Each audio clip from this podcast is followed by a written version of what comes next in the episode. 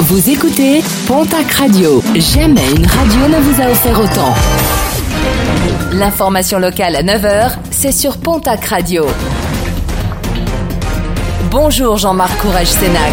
Bonjour à toutes et à tous. Malgré des soupçons d'agression sexuelle sur une religieuse, l'ancien archevêque d'Auch ne sera pas poursuivi par la justice.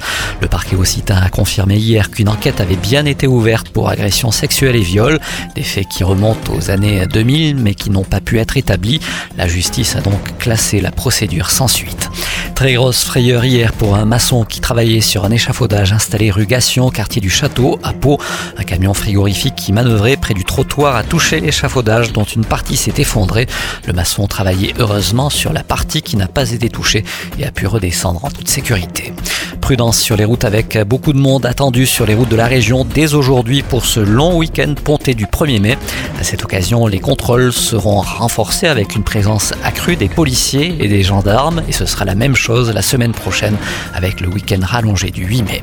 La section paloise pourrait réaliser un énorme coup avec la venue la saison prochaine de la légende Sam Whitelock, 143 sélections avec les All Blacks, révélation de la République des Pyrénées, de quoi renforcer la deuxième ligne béarnaise. Selon nos confrères, le dossier aurait de bonnes chances d'aboutir.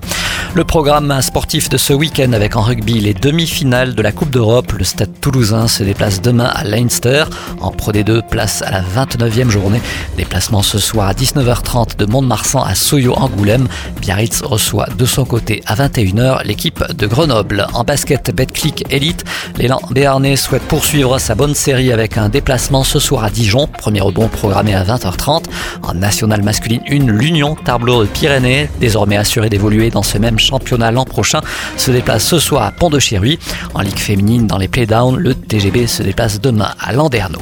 Et puis en football, la finale de la Coupe de France demain samedi, le TFC tentera de remporter le titre face à Nantes. En Ligue 2, déplacement demain du Pau FC à Nîmes et des Girondins de Bordeaux à Valenciennes.